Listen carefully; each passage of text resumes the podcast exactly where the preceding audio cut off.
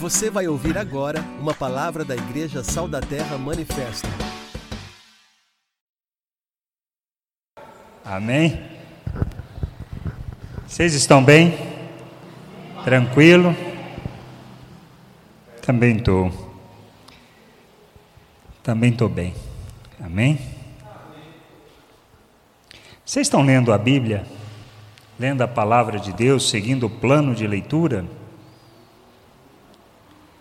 Tão bom, nessa semana tivemos vários assuntos interessantes quando você pega lá em Lucas, alguma situação como lá, por exemplo, que é a questão de que eles saíram para Jesus os enviou, depois o retorno, inclusive é a parte do ensino dessa semana, do que eles falaram. Depois teve a questão da confissão de Pedro sobre ser ele o Cristo, teve também a situação lá onde Jesus já começa a predizer acerca da sua morte, mas eles ouviram e não entenderam. Então, é tanto que depois acontece, porque Jesus fala acerca disso, ele já avisa, né? É, olha, ele fala lá, olha, é, lá no, por exemplo, Lucas 9, 22, que ele fala: é necessário que o filho do homem sofra muitas coisas, seja rejeitado pelos anciãos, pelos principais sacerdotes e pelos escribas, seja morto e no terceiro dia ressuscite. Quem lembrou disso? Ninguém, não é? Só depois que Jesus mostrou, deixou claras as Escrituras, aí que eles lembraram o que Jesus tinha dito. E a gente vê que as Escrituras é desse jeito. Parece que a gente lê, lê, lê, lê e não entende. De repente parece que um dia a ficha cai e você pensa assim: poxa, isso aí está há tanto tempo, já li tantas vezes e não compreendi. Esse é o aspecto da leitura da palavra de Deus, que Deus vai revelando, vai trazendo esse entendimento para nós à medida que a gente vai caminhando. Por isso é importante fazermos a leitura. E, e aquilo que fala, né? não adianta você ler de vez em quando, não é só ler aqui aos domingos algumas passagens, mas é você se comprometer com o, com o processo que Deus cria. Amém?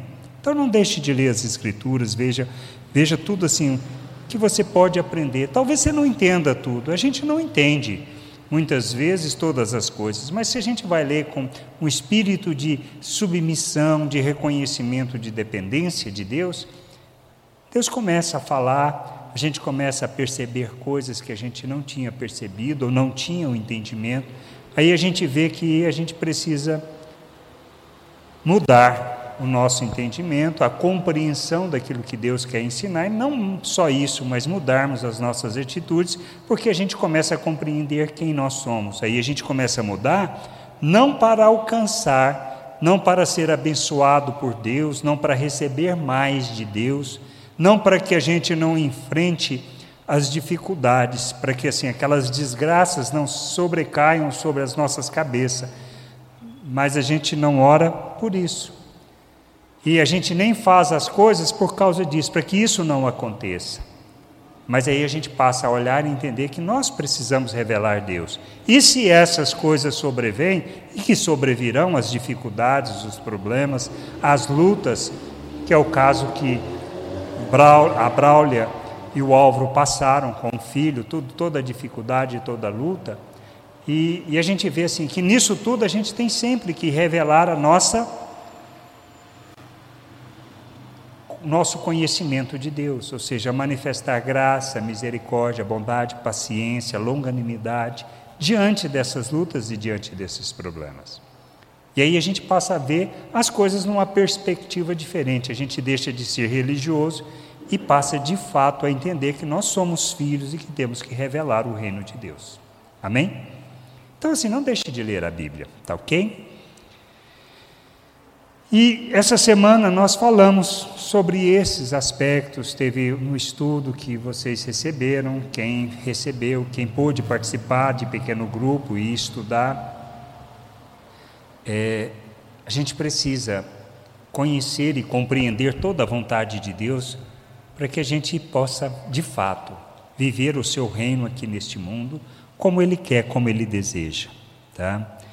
E o que é interessante a gente precisa descobrir o que é importante, o que, que de fato é importante para nós, o que, que é crítico, o que, que vai fazer a diferença, não só nas nossas vidas, porque na nossa vida, se a gente entendeu a salvação pela graça, entendeu que nós fomos feitos filhos, que fomos feitos aí, criados à imagem de Cristo, que temos a mente de Cristo, que fomos capacitados, habilitados, mas nós precisamos ir além disso, entendendo que tendo sido salvo, temos uma responsabilidade neste mundo.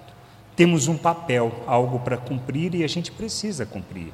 E a gente cumpre, não é aqui no nosso culto, nesse tempo gostoso que a gente tem, de tomar café, de conversar um pouquinho, de compartilhar, mas de também é, cantar um pouquinho e, e, ouvir um pouco das Escrituras, porque isso não é isso que resume a nossa vida. A nossa vida resume de fato ao que nós fazemos no nosso dia a dia, ou seja, na maneira como nós relacionamos dentro de nossas casas, na maneira como tratamos a esposa, o marido, os filhos, os filhos tratam os pais. E além disso, como nós nos lidamos com as questões e os problemas e as dificuldades do trabalho, como relacionamos com as pessoas que trabalham conosco, com quem nós trabalhamos, com o nosso chefe, o nosso cliente, e assim vai. Que isso é que vai fazer diferença, é isso que vai fazer com que nós revelemos o reino de Deus. E a vontade de Deus qual que é? Que o seu reino seja visto nessa terra, só isso. Que os seus filhos revelem a sua glória que a terra se encha do conhecimento da glória de Deus. E depende de nós, depende de entendermos isso e desenvolvermos a nossa salvação no sentido de santificarmos. Que é na carta aos Hebreus, que a gente vai ler depois de Lucas, fala acerca disso, que sem a santificação ninguém verá a Deus. Eu? Não, eu não. Por quê? Porque eu já vejo Deus, estou na presença de Deus. Mas as pessoas precisam ver Deus. E nós somos os responsáveis por revelar Deus ao mundo. Então a gente precisa entender isso. E a gente precisa crescer nisso. Por isso, quando Jesus manda os discípulos, lá em Lucas 10, que eles voltam alegres, tudo, por tudo que fizeram, por expulsar demônios, por fazer curas, tudo isso, e eles se alegram por isso. Aí Jesus vira para eles, lá em Lucas 10, 20, e diz o quê? Não é por isso, ou seja, alegrai-vos não porque os espíritos vos submetem, e sim porque o vosso nome está arrolado nos céus, ou seja, está escrito nos céus. É com isso que a gente tem que se alegrar, com o que Deus fez por nós. A questão que muitas vezes nós queremos é usar do poder de Deus e, e, e nós queremos esse poder para que as pessoas nos vejam para que a gente receba a glória, para que a gente seja glorificado.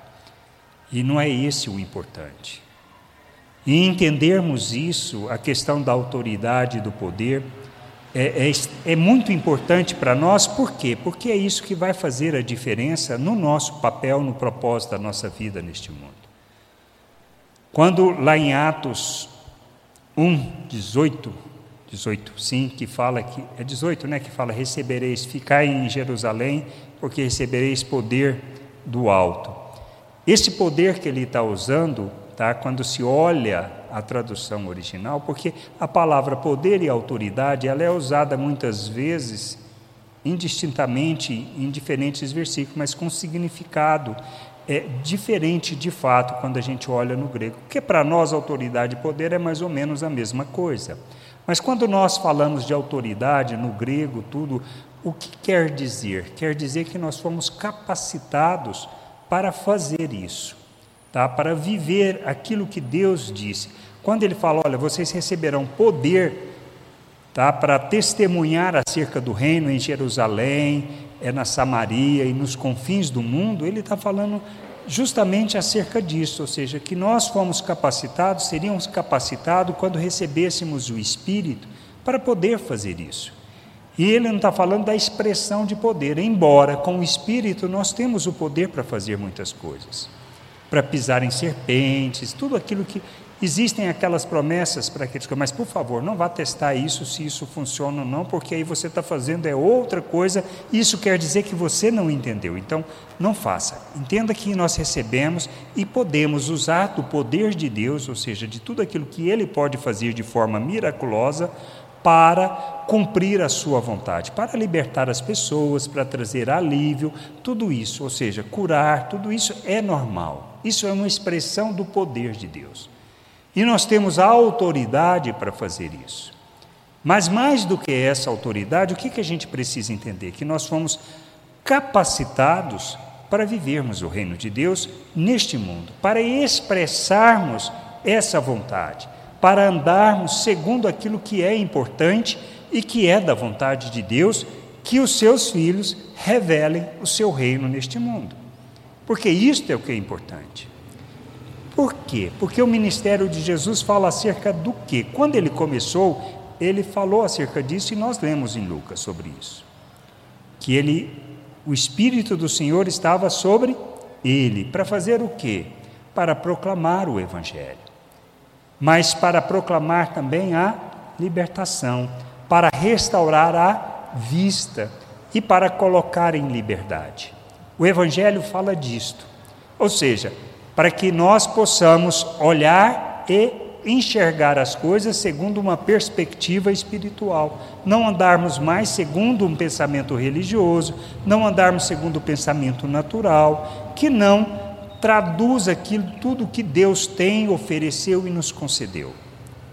O ministério de Jesus foi esse. E da mesma maneira como ele foi enviado para fazer isso, nós precisamos entender que nós fomos capacitados para fazer a mesma coisa para proclamar essa salvação de Deus, para proclamar a libertação, para restaurar a vista, ou seja, trazer entendimento e discernimento espiritual para que as pessoas possam entender e compreender. E nós precisamos entender e buscar o conhecimento de Deus para termos isso também. E assim anunciarmos às pessoas a verdadeira liberdade, para que elas possam desfrutar da verdadeira liberdade e poder viver segundo a vontade de Deus, que é o que Paulo ensina. Olha, vocês já não são mais escravos do pecado, ou seja, vocês não precisam viver segundo a natureza humana, vocês podem viver segundo a natureza espiritual, e foi para isso que nós fomos chamados. Por isso a gente precisa oferecer os nossos membros à justiça, ou seja, a fazer as obras de justiça, obras que revelam o nosso Deus. É disso que trata o Evangelho. Por isso, a oração do Pai Nosso, quando fala, venha o teu reino, seja feita a sua vontade, ele está falando acerca de nós, de vivermos o reino de Deus nessa terra. Depende do meu irmão que não tem entendimento? Não, não depende dele. Depende de eu compreender, eu me submeter, eu fazer isso, para que ele possa enxergar, ver e compreender que ele pode fazer isso e eu vou ensiná-lo a fazer isso. Essa é a jornada de crescimento e amadurecimento do desenvolvimento da salvação, santificando o nosso proceder para que Deus seja visto. E aí, na relação que nós temos, nós expressamos Deus.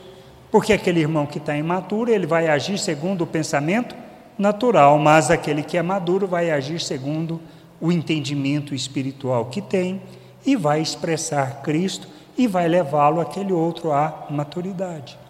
Por quê? Porque ele vai estar plantando semente. E como somos boa terra, nós vamos frutificar aqueles frutos que glorificam a Deus. Está claro? E é isso que precisa estar claro na nossa mente. Não vai ter nenhum milagre de amanhã você dizer assim: hoje não vou pecar mais, não vou passar raiva com meu chefe, não vou xingar ninguém, porque isso não vai acontecer. É uma jornada que você vai aprender a fazer isso. Talvez você ainda peça isso, eu já, já parei, porque eu sei que não vai resolver nada. Mas eu peço que eu tenha paciência, que eu aprenda. Por quê? Porque eu sei que no dia seguinte essas experiências virão para mostrar que eu preciso crescer precisa amadurecer. E é isso que a gente tem que fazer. Amém? Então a gente precisa entender isso. Por isso, quando ele falou isso, que a gente receberia o poder, ele está falando o quê? É que nós fomos capacitados para isso. Nós temos a autoridade para fazer isso. Nós fomos criados como filhos de Deus para expressarmos isso e manifestarmos o seu reino neste mundo. E não tem outra maneira de fazer. Quando lá em Lucas 9, 12 a 13, que ele diz assim: Olha, mas o dia começava a declinar, então se aproximaram os doze e lhe disseram: Despede a multidão para que, indo às aldeias e campos circunvizinhos, se hospedem e achem alimento, pois estamos aqui em lugar deserto. Ele, porém, ou seja, Jesus virou para os discípulos e disse o quê? Ele, porém, dai-lhe vós mesmo de comer. Responderam eles: Não temos mais do que cinco pães e dois peixes, salvo se nós mesmos formos comprar comida para todo este povo. Tinham eles condições financeiras de comprar comida? Não. Tinham eles condições de fazer a comida, gerar a comida? Não. Tinham recurso suficiente? Não. Por que, que Jesus faz isso com eles? E nós somos colocados diante de situações como essa o tempo todo. Nós somos lembrados que, na realidade, estamos aqui para fazer muitos milagres que a gente acha que não dá conta, mas que Deus coloca coisas nas nossas vidas para a gente fazer e que precisam ser feitas, mas que o que nós precisamos aprender é depender deste poder de Deus, para prover os recursos, prover aquilo que é necessário para isso acontecer. Nessa situação de Jesus, foi uma questão de alimentar aqueles cinco mil homens. Não falou de mulheres e nem de crianças, mas se é normal, você vai ter no mínimo a metade de mulheres, então nós estamos falando de 10 mil. Se a gente falar de crianças, nós podemos imaginar que teriam duas para cada casal de adulto, no mínimo, porque naquela época se fazia mais filhos do que hoje, então teriam 20 mil pessoas para comer ali e só tinham o quê? Cinco pães e três peixes. Como alimentar tanta gente? Jesus mostra que justamente a gente precisa aprender a depender do poder de Deus para isso. E que nós fomos capacitados para isso. Depender do Espírito. O Espírito que nos conduz nessa jornada, nesses processos de resolver essas questões, porque nós, por nós mesmos, nós vamos procurar o que? Dá um jeitinho na situação. E dar um jeitinho na situação é um jeito espiritual de resolver as coisas? Não. O que, que os discípulos propuseram? Falaram, não, manda todo mundo embora, cada um vai e resolva o seu problema. Simples, né? É o que nós fazemos muitas vezes. E muitas vezes dizendo assim, olha, não, a gente vai precisar de, no caso deles, eles fizeram as contas, não, no mínimo, no mínimo 300 denários para fazer isso. E 300 denários, a gente sabe que um denário era mais ou menos a jornada de um dia. Então precisava de muito dinheiro para resolver o problema. Jesus resolve com milagre. E muitas vezes somos colocados diante das situações para resolver as coisas através do milagre de Deus. E a gente sabe que é só o milagre de Deus que vai resolver aquilo ali. Mas ele nos capacitou para isso. Ele nos ensinou num caminho de fé, de crescimento, e se a gente olha a vida de outras pessoas da, da fé, ou seja, que são exemplos e testemunhas, a gente vê que passaram para isso. E por isso, e ter fé é uma questão de um crescimento, de um processo, por isso faz parte da nossa jornada. Mas a gente precisa, para crescer na fé, o quê? Voltamos ao início da conversa, da palavra de Deus. Porque a fé vem pelo ouvir da palavra de Cristo. Tem outra maneira? Não, não existe outra maneira. Não é pensamento positivo, não é se empenhar por isso, não se trata de aspectos de dedicação religiosa, não é isso. Mas fé é você ter a convicção daquilo que Deus tem colocado na sua vida, das promessas que tem feito, e você anda por aquilo. E é isso que a gente precisa crescer, que não trata só desses recursos deste mundo também que muitas vezes a gente tem que resolver. Muitas vezes a questão da fé e do que fazer de, em termos de alimentar, muitas vezes as multidões, é com o que nós fazemos, é acerca do reino de Deus, de ensinar, de falar, e a gente olha e diz assim: Oh meu Deus, o que, que eu estou fazendo de errado que ninguém está entendendo? É tudo um ato de fé, porque muitas vezes nós queremos criar meios e métodos para resolver o problema, e não se trata disso. Se trata de saber que nós temos que trabalhar alinhado com a vontade de Deus e semear. Quem dá o crescimento sou eu? Não sou eu, mas eu posso regar, eu posso colher, e é isso que a gente precisa fazer. Então, esse é o processo da nossa vida e deixar que Deus faça a obra de crescimento. E é isso que a gente precisa entender: que temos um mundo para evangelizar, para ensinar acerca do reino de Deus. Não é para formar prosélito. Deus não nos chama para formar prosélito, nem para trazer pessoas para a nossa religião, mas para ensiná-las a viver o reino de Deus. E a gente precisa viver o reino de Deus para ensinar as pessoas a viver o reino de Deus. Caso contrário, vai ser só o quê? Religiosidade. E formar religiosos quer dizer não vai durar muito, porque na hora que vier a tempestade, na hora que vier o problema, o que, que vai acontecer? As pessoas vão desistir. E muitas vezes nós mesmos desistimos. Por quê? Porque não estamos fundamentando a nossa vida numa palavra que traduz e nos leva a um crescimento, a amadurecimento, conhecimento de Deus e, por assim dizer, a uma expressão de fé. Amém? Então a gente precisa conhecer o nosso Deus. E a gente cresce e amadurece quando a gente entende estes aspectos. O que, que é que eu preciso entender? Bom, nós falamos que nós estamos aqui para testemunhar acerca do reino de Deus. Como é que eu testemunho? Como posso eu testemunhar do reino de Deus? Aí é o que nós aprendemos na leitura dessa semana, que lá em Lucas 9, 23 a 25, Jesus fala acerca disso. Ele diz lá, Lucas 9, 23 a 25: Dizia a todos: Se alguém quer vir após mim, a si mesmo se negue, dia a dia, tome a sua cruz e siga-me. Pois quem quiser salvar a sua vida, perdê-la-á. Quem perder a vida por minha causa, esse a salvará. Que aproveita o homem ganhar o mundo inteiro se vier a perder-se ou a causar dano a si mesmo? É disso que trata o Evangelho, é disso que trata ser discípulo de Jesus e é disso que trata testemunharmos acerca do reino de Deus. O que, é que ele diz para a gente fazer? Negar a nós mesmos, tomarmos a nossa cruz e seguirmos o seu modelo. Porque se não fizermos isso, somos discípulos de Jesus? Não, porque foi esse o exemplo que ele deu, foi isso que ele fez. Ou seja, ele abriu mão de quem era, esvaziou de si mesmo, veio, se humilhou, para que nós pudéssemos ter acesso à presença de Deus. É Ele que permite isso. Existe outra maneira? Não. Ele nos deu o exemplo. Trata-se da minha vontade? Não. Tratou da vontade dele? Não. Tratou da vontade do Pai. E ele se ofertou em favor da vontade do Pai, mesmo que fosse difícil de realizá-la. E muitas vezes as escolhas que a gente tem que fazer neste mundo, ou diante das situações, é que vão revelar a nossa maturidade e o quanto nós estamos comprometidos com o reino de Deus. Porque se nós não queremos abrir mão dos nossos desejos, da nossa vontade, para cumprir algo, mesmo que isso seja prejudicial a nós, isso quer dizer que nós não entendemos o que é ser discípulo de Jesus. Essa semana, conversando com um irmão, eu falei para ele simplesmente, falei assim, olha, muitas vezes, talvez o que você não está entendendo é que você está num processo em que você precisa aprender a fazer escolhas. Não se trata da escolha que é melhor para você.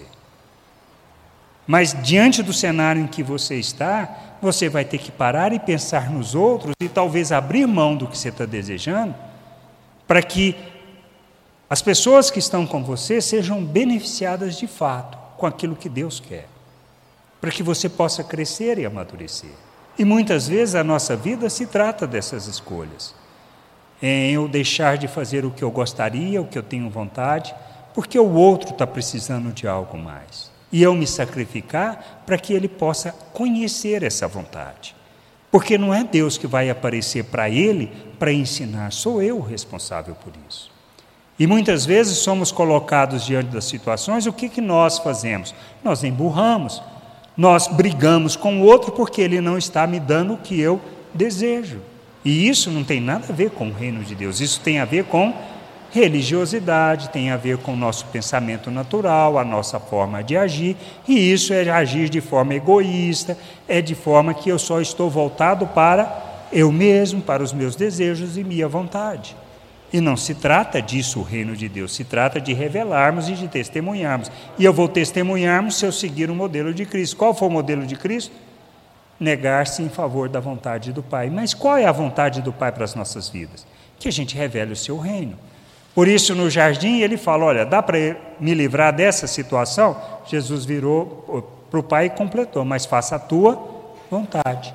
Porque ele sabia que não dava para fugir da vontade do Pai se fosse para cumprir o propósito do Pai.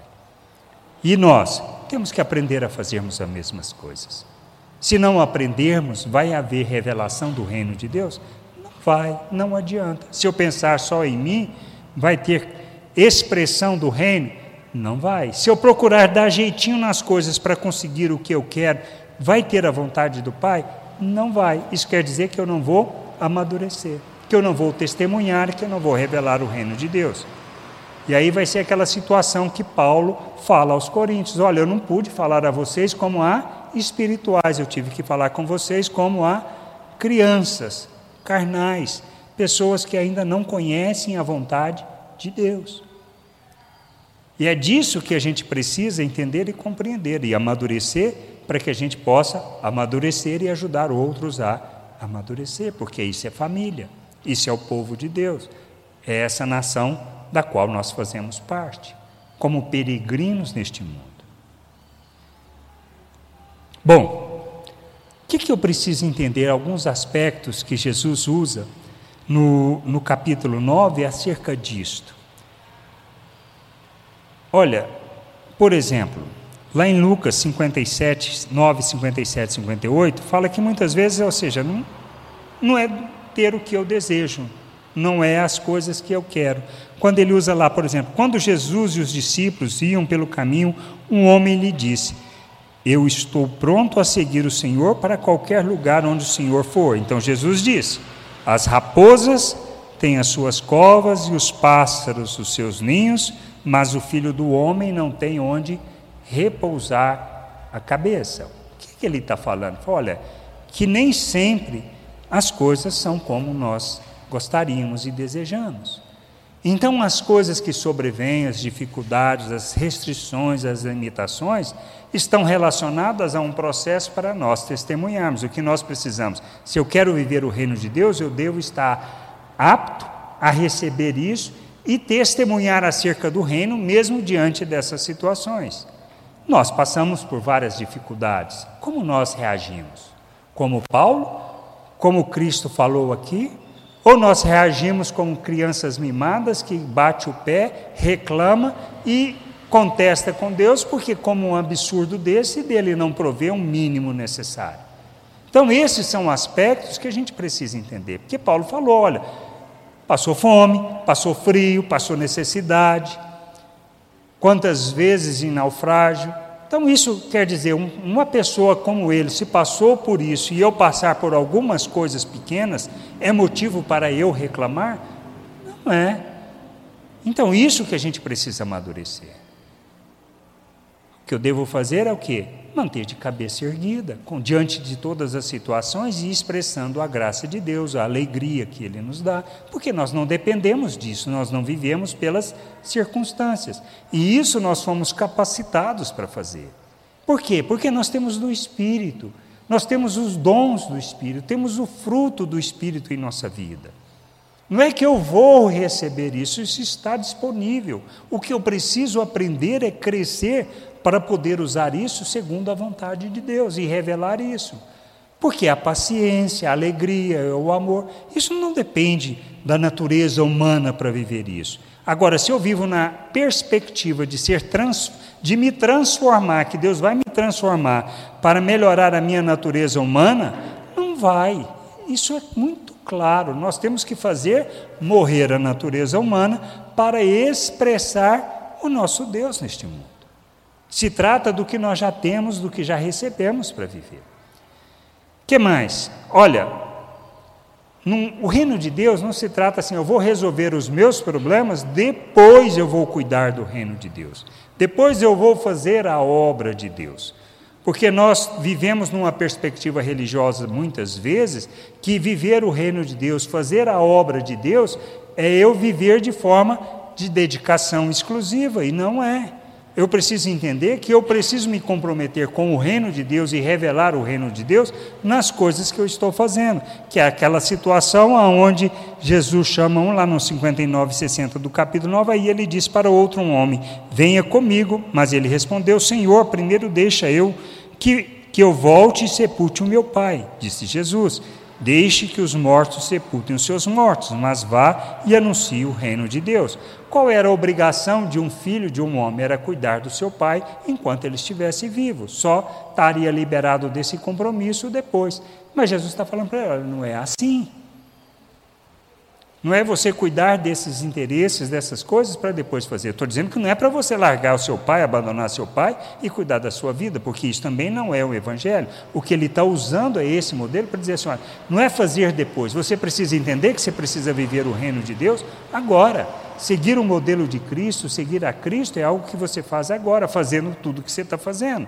Porque você vai simplesmente mudar a forma de fazer, com entendimento claro, espiritual para que você, no que você esteja fazendo, o seu compromisso com o reino de Deus e com a vontade de Deus é em primeiro lugar. Porque é disso que trata buscar o reino de Deus em primeiro lugar e não de outra coisa. E o que a gente precisa entender? Que é um compromisso pleno e total com Deus.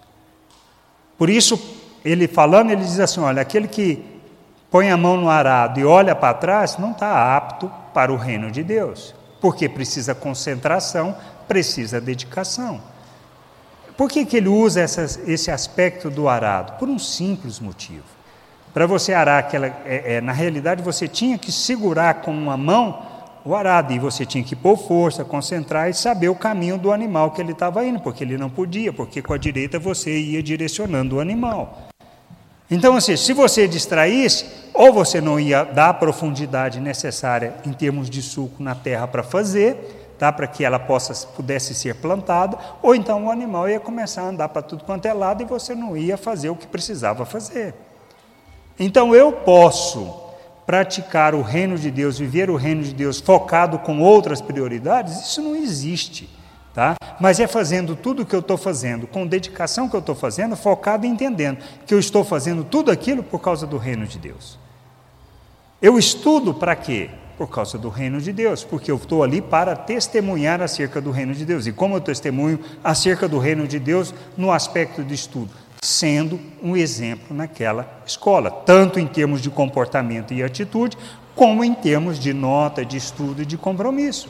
Então, faço com zelo. E no meu trabalho, como é que é? Vou fazer de qualquer maneira? O patrão está vendo meu trabalho direitinho, não está vendo? Eu sou um mau exemplo. Ou seja, encosto, vou lá atrás das coisas, escondo e vou tirar um cochilo. Não é assim. Por quê? Quem é o meu empregador? Quem é meu chefe? Para quem eu trabalho de fato? Eu trabalho para Deus. E Ele está vendo, independente da situação. Eu estou trabalhando para aquele patrão ali? Não estou, eu trabalho para o Senhor. E o meu trabalho para o Senhor é fazer as coisas direitinho. Dá para fazer gambiarra? Não dá. O que a gente precisa entender é que nós precisamos fazer para o nosso Deus tudo o que nós estamos fazendo e fazer bem. Então, assim, se o guarda de trânsito está, eu faço, se o guarda de trânsito não está, eu não faço, isso quer dizer que tem alguma coisa errada. Está claro? A gente precisa amadurecer nisso. Nós precisamos amadurecer e entender nas atitudes que a gente está fazendo e no que nós estamos fazendo. Porque o propósito da nossa vida é testemunhar do reino, é revelar o reino. É isso que é importante, é expressarmos o reino. Por quê? Porque o nosso nome está escrito nos céus. Porque nós merecemos, porque nós somos bons? Não. Por causa da graça de Deus, do seu amor que nos colocou. E outra, sabendo que somos incapazes de viver a plena justiça de Deus, Ele nos dá do seu Espírito, Ele nos capacita para que a gente possa viver essa vontade de forma plena. Amém? Isso é que é importante, entendermos isso e corrermos atrás disso, do conhecimento, do entendimento, para que a gente possa viver plenamente a vontade de Deus, como um filho neste mundo sabendo que o nosso papel é testemunharmos acerca do reino, por isso a gente vive de forma comprometida, de forma dedicada ao reino de Deus, fazendo o que a gente está fazendo, mas fazendo com cuidado, fazendo com zelo, sem dar jeitinho nas coisas. Por quê? Porque essa não é a vontade de Deus. Amém? Que a gente possa entender isso, compreender e, e buscar, de fato, o amadurecimento para que a gente possa viver plenamente a vontade de Deus. Nessa jornada que a gente tem, nessa caminhada, juntos, hoje estamos juntos, amanhã pode ser que nós não estejamos juntos uns com os outros, mas nós aprendemos, nós crescemos uns com os outros. E assim eu vou poder ensinar outros a fazer a mesma coisa. Por quê? Porque eu aprendi, porque eu entendi, porque eu sei o que é para fazer. Amém? Vamos ficar de pé, vamos ter um tempo de oração. Senhor, nós agradecemos por tua bondade, misericórdia e graça para conosco. Por tudo que o Senhor revela, por tudo que o Senhor fala, por tudo que o Senhor nos ensina. Conduza-nos no entendimento, na compreensão. Por isso, abra o nosso entendimento, Senhor, para aquilo que é a tua palavra, para aquilo que é a tua vontade, teu querer. Que a gente tenha sede de conhecer o Senhor, sede de conhecer tua vontade, desejo ardente de viver e expressar plenamente o teu querer, não a nossa vontade, não os nossos desejos, para a glória e louvor do teu nome. Nós somos gratos por tudo, Senhor. Gratos por tua misericórdia, gratos por tua graça e que a gente possa expressar teu reino como família neste mundo, louvando e glorificando o teu nome através das nossas ações, no expressar, Senhor, das tuas virtudes nos nossos relacionamentos. Nós te agradecemos por tudo em nome de Jesus. Amém. Você ouviu uma palavra da Igreja Sal da Terra Manifesto